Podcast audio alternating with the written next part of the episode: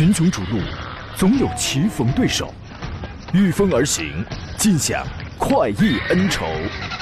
享受人车合一的至臻境界，你首先需要选对最合适的宝马良驹。二零一七精彩汽车生活从这里开始，买车意见领袖，权威专家团队聚会团购买车，专业评测试驾，主持人杨洋为你客观权威解析。这里是 Up Radio 购车联盟。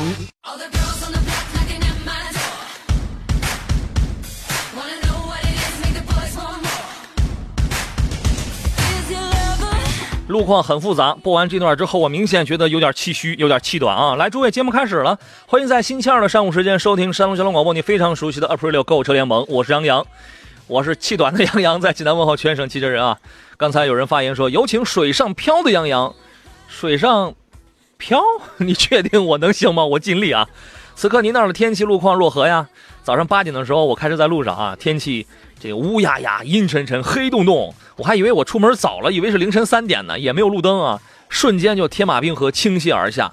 这会儿啊，济南的雨好像是小点了，不知道您那儿的情况是怎么样？开车在路上啊，注意安全，谨慎驾驶，任雨打芭蕉，你呀、你就当做是大自然的美妙音符。啊，对吧？做一个平静、耐心、细心驾驶的美男子就好了啊。今天节目一个小时，我们探讨交流一下选车与买车这样的问题，包括车型对比，以及在买车过程当中遇到了一些问题，您都可以跟我们来探讨。电话已经开通了，三路零五三幺八二九二六零六零八二九二七零七零或八二九二八零八零，还有三种网络互动方式，您现在可以开始酝酿发言。新浪微博，您可以艾特山东交广杨洋侃车；微信发言，请关注公众账号山东交通广播。车友群里的那些个老朋友，我就不再跟你们寒暄了，这大家都是老朋友了啊。今天做上课，济南银座品鉴汽车的专家田道贤、田伯光老师，你好，田老师。你好，杨洋，大家上午好。哎，您现在得是经十路弄潮儿了吧？我觉得今天大家都是弄潮儿，啊，没有没有没有，我觉得您啊，这下这几下这几回雨，你勇气应该是练出来了。听说田老师今天早晨跟你说的一样，上班的路上我感觉就应该是下班的感觉。好突然啊，这个嗯这个，听说田老师刚刚加入了他们小区跳河队啊。嗯，对我们家确实是最近不大太平，昨晚都断电了。我觉得在三十六度高温的情况之下断电了，确实是不大舒服。那没这个没事外头凉快，嗯，哎，这个外头凉快，这国家这个跳河队，我跟你说，你一准能拿个好成绩。当然上不上得来你就不一定了，这是。哎呀，我跟你说那个田老师，我这个人啊，属于宝宝一样的岁数，但是呢，操着婆婆妈妈一样的心。尤其关于这个下雨天的安全驾驶啊，忍不住还要再多唠叨几句，希望有用吧。啊，铁打的节目流水的听，希望有用。呃，如果您那儿诸位，如果您那儿现在也像今天早晨我这儿一样乌压压的，雨又大，能见度超低，我觉得关键关键这个时候它也不开路灯，对吧？一定要把你的车里的近光灯、示宽灯、日间行车灯，也可以是前后雾灯都打开，但是切记不能用远光灯，不能用，尽量呃，也这个不是尽量，咱们干脆咱们就锁死好了，不能用远光灯和氙气灯。然后呢，还要用好空调的除雾功能。很多人是不是都不知道除雾功能在哪儿啊？您觉得呢？嗯，雨天的除雾功能确实是非常重要哈，嗯，特别是夏天的时候，很多人往往是开在除雾功能，但是一制冷功能，一降一下雨，很多容易形成雾气哈，哎。大家一定得注意。是啊，这个没事儿车里经常备块抹布，啊，这个在等红灯、等绿灯的时候停下车，拉起手刹的时候，哎，您可以擦会玻璃，对，您可以掂起来，您可以擦会玻璃，但是但是切记啊，您别踩着刹车你就擦玻璃，这样也容易有危险啊。哟，这还有欢迎您的，你看田老师是多么受人爱戴啊！智者天空说越来越喜欢田大师了，嗯，手拿两把大爹的田老师，这是。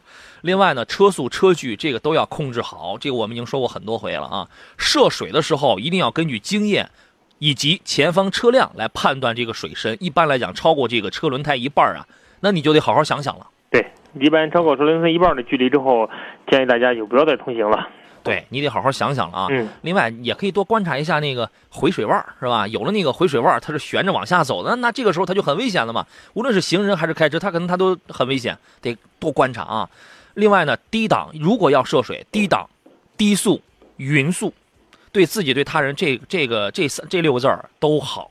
呃，关闭自动启停，然后水中熄火，严禁再打火。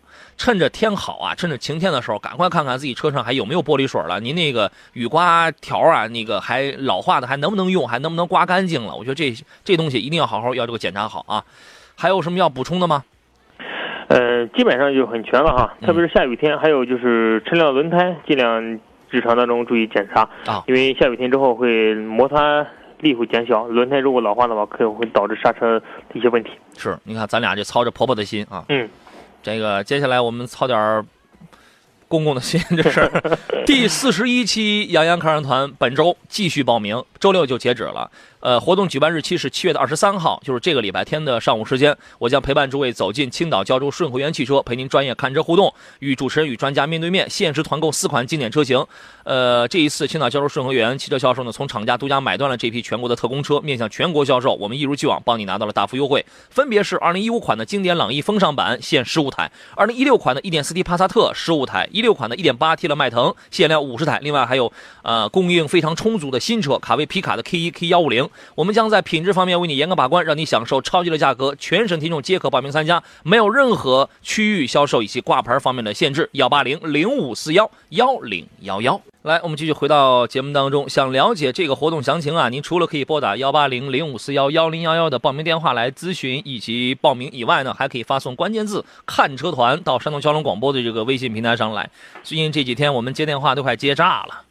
然后报名依旧是非常踊跃，而且我们跟大家交代了也非常的清楚。这批车虽然是二零一六年九月份从厂家下线到现在为止，在厂家库存里原封不动的保存有十个月，虽然算是一个十月的库存车，但是呢，一是车辆的品质没有问题，我们严格把关，要求更换发动机润滑油，整车也进行细致的检验，确保质量。二一个，它确实是有比较大的这个价格的优势，所以说呢，我一直我在传输一个观点。不是说试驾车就不能买，不是说库存车就不能买。我昨天我还举例子嘛，你给我一个三十万的那个库存的五二五二五，我还能不要吗？对吧？对于这个事儿，您是怎么看的，田老师？对一些库存车哈，往往因为各种原因吧，它会库存时间较长。这里面主要看你的库存的状态哈，就是你库存的环境如何，就是以及库存期间有没有专人的养护，嗯比如说电压啊、胎压啊，以及各个，特别是嗯电瓶和胎压这两个东西有没有定期养护。嗯呃，如果定期养护的情况之下，库存车在十个月左右的时候，呃，基本上对性能没有多大影响啊。但是这时候往往这些车能够拿到一个比较便宜的价格，嗯其实对老百姓来说的话，呃，还是比较实惠的。还是从性能上说的话，它没有多大变化，但是价格上往往它会比正常的车可能会有一个几万块钱的一个差距，所以说挺合适。对，不是说这个库存车它就不能买，要其实我们是需要动脑筋来这个想一想，给你便宜那么多，为什么不可以买？我觉得这个属于是不同的人，他会有一些不同的需要。那有的人我可能那我那我不差钱嘛，那我就要要这个新车嘛，这个无可厚非啊。那么这次活动礼拜天我们现场是当天提车，没有任何捆绑销售，也可以分期，也可以置换，开回您所在地挂你当地牌照没问题，享受正常的质保跟这个三包。呃，分期置换都是现场来办理，这是我们第四十一期的杨洋看车团，我们不收取任何报名费用啊，买车提成。这个我一直在说，我们我们不差那个，确实是这样啊。以切实服务听众、实现媒体价值为我们省级媒体的己任，我觉得这个是多少钱千金不换，千金不换啊。另外，在活动现场还给各位准备了非常精美的一些礼品呐、还有一些互动的好玩的一些个环节，各位亲自来这个进行体验吧。活动仅限七月二十三号上午现场的那一个小时，过期以后价格恢复到日常的售价，这个我们就不再赘言了啊。这怎么有朋友说欢迎杨公公跟田公公？这个田老师前面说对了，后边说的不对哈。哦，前头说对了，您什么人性啊？这是田老师不行啊，这个前面说的是挺有道理的，我觉得。哎呀，孙月月说：“请问杨哥，我不买车能去看你吗？”欢迎，记得你不买车也别来了，发张照片就行。不是记得给我带香蕉啊！这个您跟进动物园似的。说朗逸是手动还是自动啊？朗逸只有那一款，它是自动啊。大宋移民说：“杨帅，冬天来胶州多好呀，还能拉一车大白菜回去。现在胶州只有蛤蟆屯的西瓜可以拿，礼拜天我给你送几个去。”哦，还我还有这待遇啊！谢谢你啊，谢谢。来看诸位了挑车买车的问题，会飞的鱼是今天第一个发来问题了。当然，他问的是两个小车型，一个是长安的 CS 幺五，很小的那个啊，还有一个是宝骏五幺零，这个也不大，就是家庭使用啊。这两个车您怎么看呢？嗯，作为 CS 幺五包包括五幺零这类的小车型哈，应该说它是为就是很多人在选择五到六万这个价位车型当中，很多人去选择的车型。为什么呢？因为它、嗯第一，很多人可能想花五六万去买个小越野，嗯，想体验这种越野车的感觉，嗯。而且呢，可能很多人可能生活在城市，生活在这个环境里，他需要一台这底盘高的这样一个车型，可能预算可能就五六万车型，生活在山上所以说大家选择这种车的时候，可能这所以这也是这类车型为什么这几年五到六万、六到七万的这类车型一直是。各大厂商争相出的这类车型哈。对所以说应该是各有各的特点吧。包括 CS 幺五，它你看到它一点五的排量，相比来说动力还可以哈。嗯嗯但是如果这两个车放在一块儿的话，哈嗯，呃，宝骏的五幺零，我感觉从综合各个方面吧，嗯不管是颜值、动力，还是就是这个车的后排空间，嗯，来说的话，我感觉可能会更好一点。嗯，还有吗？嗯，没有了。哎，您说的真干脆啊，就是讲颜值，五幺零确实很漂亮，尤其那个小眼睛，就讲颜值、讲空间吧，就在这两项上，五幺零它是很漂亮。另外呢，如果你买的都是手动挡的话，那么五幺零因为它用的是六档手动，其实从理论上讲，它的技术要比 CS 幺五的五档手动要更好一些。从这个技术理论上，从理论上来这个分析的话，因为你你这手动挡，你这档位高了之后，一是齿比比较的平顺，二它这个加速性能跟经济性它都有体现嘛。对，特别是比较经济。对，这是五幺零的优点。那 CS U 五 C CS 幺五，我觉得它的卖点是在哪儿呢？它有自动挡。对，它有自动挡。你看这么这么小的一个车，一点五升，它也会给你配一个双离合的这个自动挡，而五幺零现在是没有自动挡的，所以说这个这是第一点，看你的需要。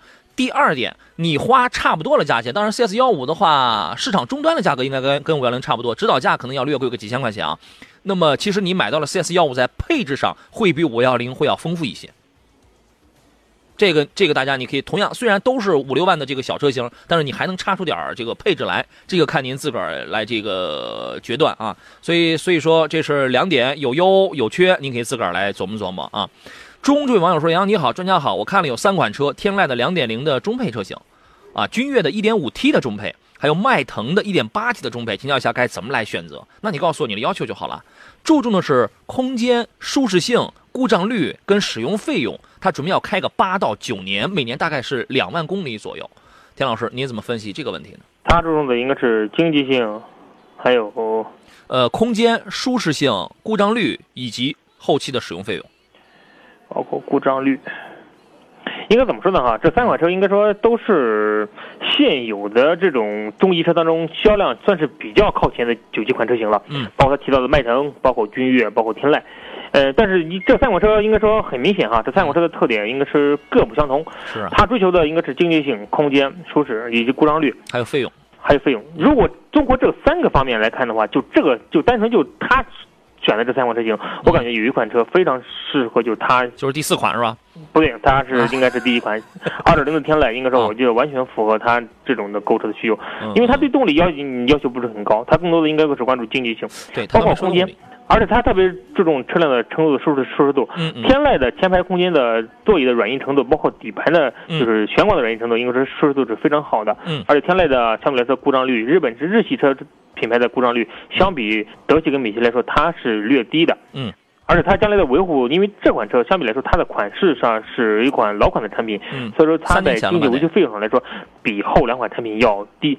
对这一代的天籁大概应该呃应该是不是得不到三年前啊？这个大概是一年多以前，然后又做了一次小改款。呃，我想说的是，它的真正就是迎来一个质变，大概是三年前。三年前我我印象特别深刻，那一代天籁刚出来的时候，刚出来没几天就有一辆新天籁送到了我的手上。然后呢，我当时我我开着它去那个德州，呃，去一趟高速，然后德州市区跑，然后回来又一趟高又一趟高速。那个车带给我一个，其他的都是浮云啊，其他的肯定都有一些提升，都有一些变化。但它给我印象最深刻的一一点就是，原来我们说老天籁软塌塌，嗯，塌塌屁股，悬架侧倾比较明显，对吧？但是从三年前一直到现在的这代天籁，它明显是加强了，或者说一定程度上调硬了这个悬架的支撑。对，虽然跟某些车型相比，可能也是比较软，但是它已经呃开始注意到这个了啊。然后呢，你看，呃，他说这个，您刚才说到这个舒适性，你看天籁是在这里边绝对是四平八稳，两点零四平八稳开着，没有什么特别澎湃的动力，就就是坐着比较舒服，柔软嘛，对吧？但是迈腾 1.8T 这个绝对是开起来舒服的车，对，迈腾 1.8T 应该说是这三种车型当中，就是对论操控性来说，应该是最好的一款车了。是你在高速巡航这呃这个状态下起步加速，它属于开起来很舒服的车，对空间我觉得都大差不差。都大差不差。然后君越呢，因为它选的是一个 1.5T 的中配嘛，说实话，1.5T 的君越这个竞争力比 2.0T 的呀要弱很多了。要弱，嗯对，这个要弱很多了。然后讲故障率，故障率那这里边故障率跟后期的使用维护费用，那肯定是2.0的天籁。从你入手买这个车，它就便宜，十六七万你就能买。然后呢，后期费用你保养一回四百块钱，你这你就能保，那肯定它它是这样的。所以说，你追求开的舒服，还是还是追求日常用的花钱上的舒服？我觉得这会是一个不一样的这种出发点，您自个儿来考虑啊。再来看诸位的问题，各位遇到了挑车买车的问题，除了发微信之外，您还可以发 QQ，还可以发微博，还可以拨打电话零五三幺八二九二六零六零八二九二七零七零或八二九二八零八零。还有朋友在问这个朗逸的情况啊，您可以直接拨打洋洋看车团。本次洋洋看车团这个团购当中有二零一五款的这个朗逸自动挡的，指导价是十二万多的那一款，这次给的价格比较低啊，直接拨打我们的咨询报名电话幺八零零五四幺幺零幺幺幺八零零五四幺幺零幺幺，与小拓来咨询一下，他能搞定的，他搞不定您可以这给我留言啊。宁静致远说呀，他在两个车之间犹豫不决，请帮忙分析哪两个车呀？在我看来没有必要犹豫啊，一个是两厢的 A 3奥迪 A 3 Sportback，还有个是1.6的高尔夫，注重舒适、安全和经济性。我觉得你这要求可以不用看了，对吧？这两款车型其实很多很少有人拿在一块儿跟高尔夫跟跟 A 三两个车型去对比哈，因为价格一样，是吧？对，两个车型从定价上来说，就有个三到四万的价差。嗯呃，因为这三款车，这两款车吧，都具备了舒适、安全跟经济。嗯，所以说就是这两款车放在一块对比的时候，我感觉我感觉还得看你的预算吧。如果你的预算能够够到 A 三或者您觉得十七八万或者十九万、接近二十万这么一个价格嗯去买一款车，您能接受的话，嗯，那我觉得 A 三肯定是比高尔夫各个方面肯肯定是要强的。对吧？舒舒适性两个反正空间都不大，但是呢，作为一个一到两个人或者你后排简单坐个孩子，临时坐个人，反正都能用，都没问题。对，但是你像高尔夫，高尔夫的现在豪华型的优惠完了之后才十三万多的价格，所以说这两个之间差距是有五到六万甚至七万左右的一个价差的。两厢 A 三现在山东最低卖到多少钱？你要是乞丐版的话，应该在嗯十六万左右的价格。十六万左右。我听说国内有的地方都已经是吧，都已经最低的时候，我听说十十二万这个价多。格在低的。哎，最低的时候我听说有那十二万多的，但是那那个是很偶然啊，那个十二万多，你说的那就不是一般的车了。哎，那个是很那 呃是吧？那是很偶然的情况，基本上十四五万嘛，这个这个都是以前一个比较那个什么的价格，对吧？所以说价格都是比较低啊。你看看这个这个差价，如果能接受的话，那肯定还是 A 三啊，无论技术平台啊，还是品质，还是这个品牌溢价，它这个号召力上，对吧？对，这个还是要高一些啊，这个是毫无疑问。呃，我们只有一分钟的时间，现在线上有一位朋友在等候，我们来听一听啊，来听听青岛江先生他的提问。你好。你好，杨，好，一直听您的节目，啊 呃，嗯但是打电话一直没打进去。我想让您跟专家评价一下欧蓝德那个荣耀版这个车怎么样，主要是家用。嗯，荣耀版卖多少钱来着？呃，现在青岛这边优惠是现金八千，然后送个贴膜啥的，呃，这些比较少一点。然后十五嗯十十五桶机油是这样的。哦，荣耀版，哎，荣耀版是前两天发布的那个比入门的那个配置要高一点的那个是吧？对对对对对对，哦，现在差不多是十六万多。啊对对，十六万二吧。然后12左右如果哦再去讲的话，嗯多少还能讲个一千块钱吧？就哦说。哦不能像那个杭州嗯、上海那边能便宜一万多啊，是这样的。青岛这边就这个价儿。明白明白。好，这样时间关系啊，请小奥拓待会儿给您回电话啊。我们先哎进入半天广告，稍事休息一下，回来之后咱们再接着聊更多跳车买车的问题。山东交通广播 Up Radio 购车联盟专业解决挑车、选车以及与买车相关的一切问题。如果你想买车，关注微信公众账号“山东交通广播”，菜单栏里找到“杨洋看车团”，填写信息预约报名。主持人杨洋将根据报名品牌、人数，第一时间帮您与汽车厂商洽谈超低价格，让您享全省超低价购车。挑车用车过程为您专业保驾护航。来，诸位继续回到节目当中，星期二的上午，这里为您直播的是是山东交通广播 Aprilio 购车联盟，我是杨洋，我们专业解决挑车、买车的一切问题啊。本期第四十一期的杨客人团呢，我们正在招募当中，这个礼拜天的活动，您可以通过幺八零零五四幺幺零幺幺来这个进行报名，来进行咨询啊。刚才有一些留言。呃，跟这个有关，比如说西大普本硕阳活动当天，我可以去当观众吗？没问题啊，我强烈欢迎啊，我强烈欢迎。无论是买不买车呀，我觉得欢迎现场跟我们来进行交流，来进行互动啊，我们见一见也是很好的嘛。欢迎青岛的朋友啊。呃，刚才呢，青岛的江先生啊问了一款荣耀版的 Outlander 这个车还没有说完啊，我们接着来请回他，同时来请回今天节目的座上客啊、汽车专家田道贤田老师，两位好。哎，你好，杨洋。嗯呃，我们的听众李先生也已经在线了是吧？呃，这个 sorry，江先生，哎，你好，你好，哎，你好，你好，刚才说的哎刚才说的是荣耀版的这个欧蓝德，我个人觉得呀，这款车如果如果说要在两驱的欧蓝德里来选的话，荣耀版现在是最合适的，直接买，啊，对，啊是直接买。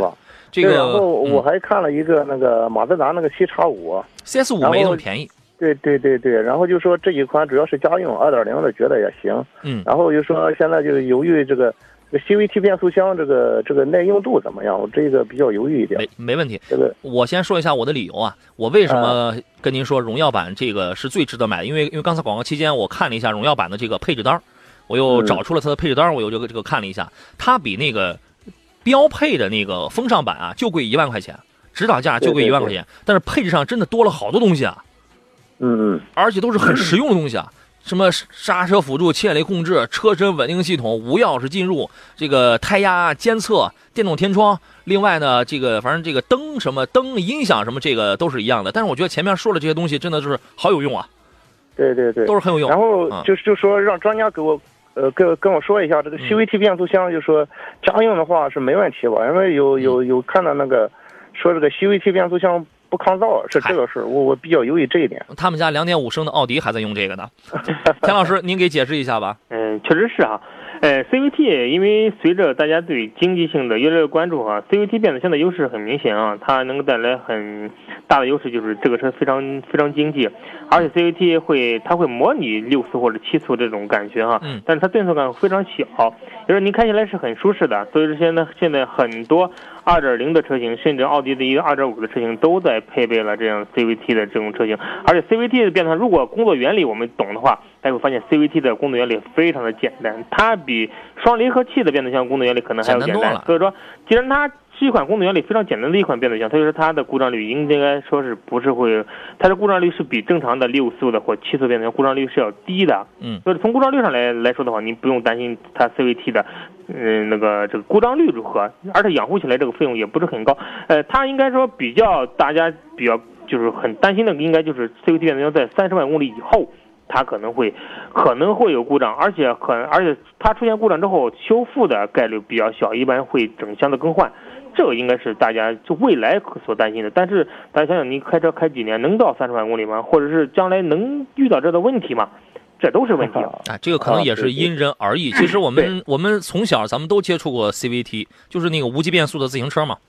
对对对对，我原来买了个摩托车前一阵儿也是啊对对 CVT 的，对，其实那个也是 CVT 的。最早用的就是就是摩托车上，所以说这个技术不是什么很新的技术，它是一款很大众化的技术，所以说您不用担心它有没有质量问题，质量问题短期之内是不会遇见的。对啊，就说然后这个二点零这个，然后我看了一个荣放，那就是那个这个三菱这一个，然后我比较倾向于这个三菱这一个，嗯嗯因为从家用来说，这个空间、性价比各方面就是配置的话，我觉得三菱这个还行。我就是就问那个专家这个问题，就是 CVT，如果这个 CVT 这个一律打消的话，我嗯我我我肯定会考虑这个三菱这一个。没问题，因为啊，因为刚才我还在广告期间，我还在替你想这个问题。如果就是十六万，因为你如果看的就是欧蓝德的话，那证明你一定是喜欢第一它的霸气，第二它的空间，第三就是十六万能买到它的这个配置，对吧？对对对。如果同样是十六万的话，你我再替你考虑，你还能买什么？OK，嗯韩系原来的两位老兄弟，一个是起亚的那个智跑，一个是现代的 X 三五，但是这两个都老掉牙了，那就散了吧。然后呢，还有什么日系三雄，那个荣放，奇骏、RV 那四对奇骏，还有还有老款 CRV，但对对对是但是这三个车你十六万只能拿低配。低配的，甚至对对对首档的只能选到对你也没这东西，对啊，新款 CRV 十六万九千八还是十六万八千九，你能买一个新款的手挡是吧？对是是。所以说从这个角度出发，你没别的选择。对对对，然后这个这个价格这方面，咱青岛这边是不是也就到底了？跟外地比，是不是这个这个多少有点差距？也没办法，是吧？那怎么能说到底呢？现在给才给你便宜八千块钱，这怎么就能到底了呢？这个然后我我你太容易满足了我自。己去讲讲不下来。你这我讲我的理想价位就一万块钱，就啊说这个这个能拿下来最好。然后他一直就是讲不下来，就是八千。那我觉得你的这个要求可真是不算高啊，这个嗯，一万块钱，我觉得现在你问问济南，你问问这个其他的地方，现在基本都在一万左右。啊，是这样的。然后那个我我还是再想问专家一个问题，就是说我看那个途观 1.8T 那个那个 EA 八八八这个烧机油这个，就说现在一六款解决了没有？一七款第三代了，啊，对对对，然后就说我我就说为什么看三菱这一个，然后我其实也看好老途观，的是那个嗯，那个一点八那个，觉得动力什么都可以，然后就是担心那个烧机油到现在就说这两款之间其实就是就有点担心那个烧机油那个途观那个烧机油是这一个，嗯，不知道现在你说他这个解决了没有？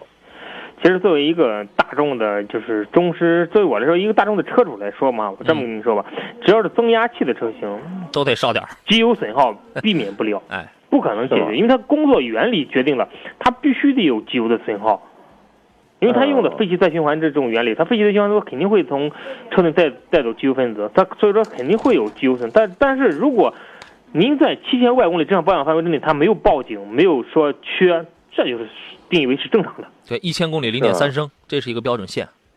对，然后它那个一点呃一点四 T 那个双离合那个，然后呃它这个是高功率的，然后跟这个一点八这个动力，我看那个差差不了多少。如果这两个选的话，那选哪一个比较好？不过那一点四 T 我不建议你买了，但你实际虽然高功率开起来它要差很大了你看它高功率，它扭矩，它最大输出点在多少转速上？所以说在起步的时候啊，配这个车的时候它是很肉的。嗯。所以说我不建议你买如果选途观呢，啊我还建议您就是多花点钱选也选择它一点八 T 的。嗯啊，就说如果就是这个欧蓝德跟这个荣耀跟这个一点八 T 途观这两个我我怎么选？就是问一下专家。这两个你首先你一点八 T 那个你得添钱，啊，对对，我知道，因为这个差不了一万多块钱吧，一万五六吧。这就看你这就看你想要什么了。你如果谁开谁更好开呀、我觉得应该是一点八 T 的途观开起来更有更有劲儿，更有激情，吧？对对然因为我以前就说开一个家里有个 Polo，就是大众途大众的，然后 Polo 那点小动力，然然对 Polo 那点小动力那就不要提了。然后呢，如果你还考虑售后的方便、售后的保值这块，途观绝对它是有优势的。但是你如果啊往前看，就是你买回来的这个车，我是给自个儿买的，我花比较低的钱，我买到比途观更高的配置，那在这个时候，十六万的欧蓝德它就胜出了。啊，对对对，是这样的，是吧？就说那个烧机油这个就不要担心，是吧？只要能在一个合理一千公里翻零点三升，这个就是合理的范畴。买车意见领袖，专业购车分析，聚会团购买车，精彩车友生活。您正在收听的是山东交通广播 Up Radio 购车联盟节目首播时间，每周一至周五上午十一点到十二点，重播凌晨四点到五点，敬请关注。来，诸位，时间飞逝啊，如白色小马飞快跑过狭窄缝隙。今天的最后一段的节目，我们来看大家剩下的这些问题，挑车买车的问题。呃，先插播一个广告。为了在智能化普及了社会，智能化生活也走入到了百姓啊。拿汽车来讲，人们渴望的是一款智能到基因的科技。正如长安新青年智色 SUV CS 五五，CS 五五是前两天刚刚上市的一款这个精品的小型，呃，这个算是紧凑级的 SUV 吧，介于 CS 三五和 CS 七五之间的这么一款车型。整车搭配软质内饰，三百六十度全景天窗，悬浮式中控，X 元素红黑座舱等闪耀非凡设计，为驾乘者展现出了生命动感美学。它不仅具备全速适应巡航、车道偏离预警等智能安全技术，宽体设计也尽显轻盈操控感，三十五处储物空间为收纳带来弹性使用可能。试驾看车的朋友可以详询济南当地长安经销商啊，CS 五五这款新车出来还是比较漂亮的。这个今天我们好像跟 Outlander 有点这个较上劲儿了，因为好因为有好几位朋友这个问这个车的情况啊。李昂说天籁怎么样？这个没问题，买。然后呢，刚才那位问天籁的呢，红艳说专家你好，奇骏2.0和欧蓝德2.4价格相近，家庭使用，你这个比较不对。新出的奇骏2.5的四驱的领先版的价格，因为一出来就有一万加了这个优惠，这个价格和2.4的欧蓝德也是接近了。那你凭什么你拿一个2.0的一个奇骏跟人家2.4的欧蓝德来这个 PK 啊？这个本身它就是不公平啊！2.4的欧蓝德跟两点五的四驱的奇骏，这是一个价位，你应该这样来比，你应该这样来买。换一个话，换一个角度，我也推荐你，既然你看的是二十万出头欧蓝德的四驱顶配了。那么你就不要再看两两两点零的奇骏，你这个钱可以买领先版的两点五的四驱奇骏了。您挑哪一个呢，田老师？如果让我选的话，哈，如果欧蓝德和奇骏中间就是同样都是一个二十四，一个二点五，在排量上没有很大差距的话，我可能会选欧蓝德。嗯，因为这我觉得感觉就是三菱的车在越野车型上，我觉得它的基因是比日产奇骏的车是要好的。您指的是是四驱技术是吧？呃，它不光是四驱技术，它整个车子的，我就整个车子的故障率，包括空间、舒适度，整个配置嗯都要比奇骏，我觉得是要高很多。但是它如果真如我所言，他看的是两点零的奇骏的话，那毫无疑问啊，那肯定是欧蓝德好了。对对对对，但是如果看的是同样两点五升的奇骏的话，我个人我就觉得呀，呃，看整体可能在四驱技术上，三菱的四驱呀，它比较，其实欧蓝德的这个四驱它也是电控多片离合器式的，嗯，但是它的中央差速器带这个锁止功能，然后呢，奇骏的这个四驱啊是 BLSD 的这个电子限滑差速器，它呢主要是电控。对吧？所以说这两个整体效果呢，虽然都是适时四驱吧，但整体效果上有差别，但是整体不会差别太大，啊，都是这种城市型的 SUV。所以放眼整体来看的话，我可能会选2.5的奇骏，为什么呢？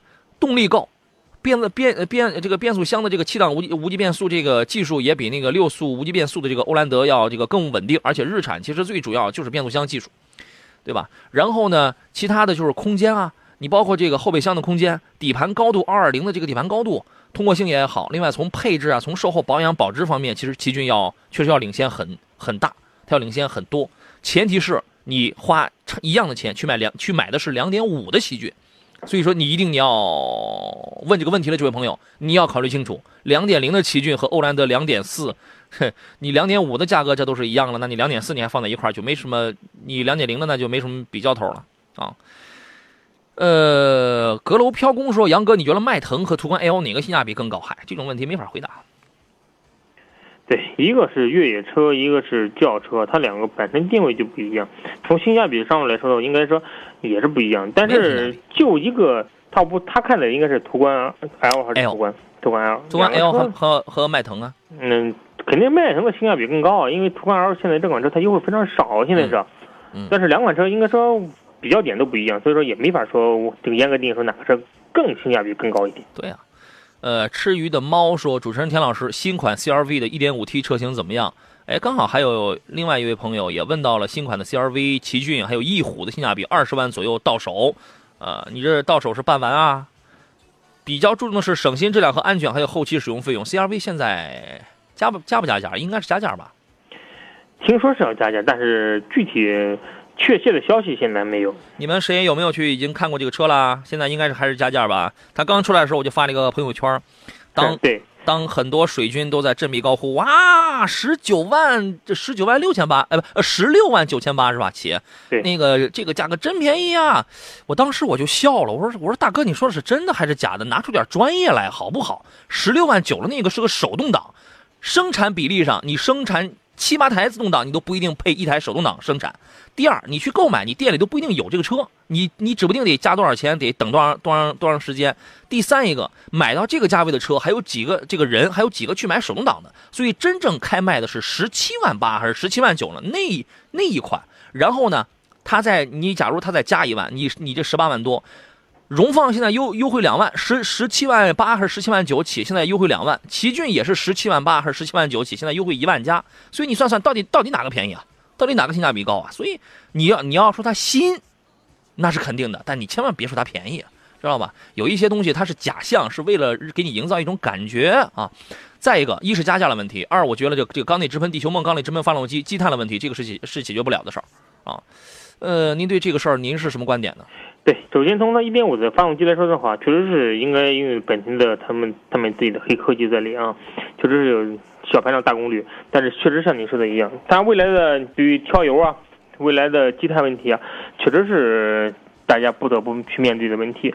呃，其实综合性价比来说的话，我觉得想买 CRV 的车主的时候，就完完全可以等一等。虽然现在大家很多人喊着在加价啊，在什么的干，但是我觉得在这么嗯市场情况之下，我觉得加价的时间也不会很长。而且现在加价本身是国家法律刚刚七月一号《汽车新销售汽车管理办法》这个所不允许的，对吧？对，所以等一等好了，等一等这个等它降价儿这就好了啊。哎，刚才谁给我发一个微信，问的是那个宝骏七三零的那个自动挡来着？啊，在这儿幽灵问的，他说：“杨洋你好啊，当时你试驾新款的宝骏七三零，忘记是手挡还是自动挡，麻烦评价一下。它有手挡也有自动挡啊，它是一点八升，一点八升有手挡，也有一个叫做五档半自动，但是他们叫智能手动挡。然后呢，一点五 T 全部都是手动挡，麻烦评价一下，自动挡提速慢吗？我觉得还好。”因为你如果因为它那个自动挡的变这个这个这个变速箱，它没有 comfortable，它没有正常模式或者叫叫舒适模式，它就两个模式，一个叫做 E economic，一个叫做 S sport。就是说，你如果调到这个 E 模式来这个驾驶的话，反正慢条斯理，转速一直也就在一千五左右吧，慢条斯理，挺费劲，它维持经济性嘛。但是你如果你摁一下，你调到这个 sport 这个模式的时候，转速直直直飙两千五到三千之间，那个时候就提速就是非常轻盈啊。当然，噪音也会有，那个油油耗一定要略高一点嘛。提速慢嘛，我觉得它这个变速箱啊是和爱信精工共同来这个进行研发的。呃，原来呢，我们开过赛欧，包括开过 smart 那种序列序列式变速箱的时候，你会觉得它顿挫非常明显。但在这个车上也有顿挫，但是已经控制的真的是比较好了，控制的比较好了。因为你首先你得对得起这个价位，什么时候？因为你如果去试驾，你像我们一样，我们就很就很较真儿啊，突然刹车再急加速。你就这样在操车的时在操车的时候，在豁车的时候，那么你会感觉它变速箱确实有顿挫，但你正常开着没问题，能够满足。它呃比较喜欢加速感，一点一点八的不要涡轮增压，那一点八的就是手动挡或者是智能智能手动挡呀。呃，图省事买个智能手动挡，但是智能手动挡应该是属于是一个现阶段的过渡产品，因为它后期可能会出自动挡，自动挡我估计应该是 CVT，要么就买一个手动挡了好了。这个车呀销量很好。呃，挺适合家用，比较精致，比较精致啊。机智男孩说，六到八万的 SUV 支持国货，我喜欢宝骏五幺零，原来喜欢过瑞虎三，可以啊。阁楼飘宫啊，就是刚才问迈腾跟途观 L 的那位啊，他说这个现在下雨，桥下又淹车了，我就得途观 L 了，底盘高，哪个配置更合适啊？您给挑一个。其实每个人的预算不一样，你面对的配置就不一样。嗯，所以说你不能说哪个配置完全适合某个人，还得其实这里面还得看你的综合，你想花多少钱去买车，是，这个是最关键的。考虑如果预算想控制合理的话，其实两点零 T 肯定过瘾啊，这个这个毫无疑问，对吧？这个和你二点零、二点零四驱的肯定是综合，肯定是它开起来感觉更好一点。但是你的预算在哪儿呢？预算你是二十二三万，二十七八万啊？对对，还是逼近三十万的你的预算呢？无论哪个排量，我觉得买一个中低配吧，买一个中低配，尤其是中配啊，相对而言还是比较合适的。有些配置你可能现在觉得可能没大有用啊，但是你备不住。它也是提高舒适，它也是提高舒适性的，它也是当下科技的一些个主要体现呢，对吧？呃，最后还有一些问题，还有一些问题我们来不及说了。刚才炫了秘密问 CRV 奇骏还有翼虎的这个呀，我建了，我建议 CRV 观察，等它降价吧。奇骏跟翼虎呢，我觉得。因为它是二十左右嘛，二十左右，那我估计我不知道你奇骏是两点五，如如果你能买两点五的奇骏的话，它很过瘾，很好开。如果两点零的话，它它的成本比翼虎，它的动力不如翼虎来的激进，但是它的空间、它的舒适性跟它的稳定性以及后期的使用成本上绝对没问题，这个绝对这个是比较突出的，您可以考虑一下啊。呃，这位朋友问的是奔驰 E 三百 L 怎么样，想买，您快速给一个建议吧。E 三百 L 还是可以的啊，它比新款的车，新款比如说它用的五系啊，包括 A 六，它是有优势的。但是现在它的价格应该说是高于这两款车很多的。如果您预算在能接受这个范围之内，选择这个车是可以的。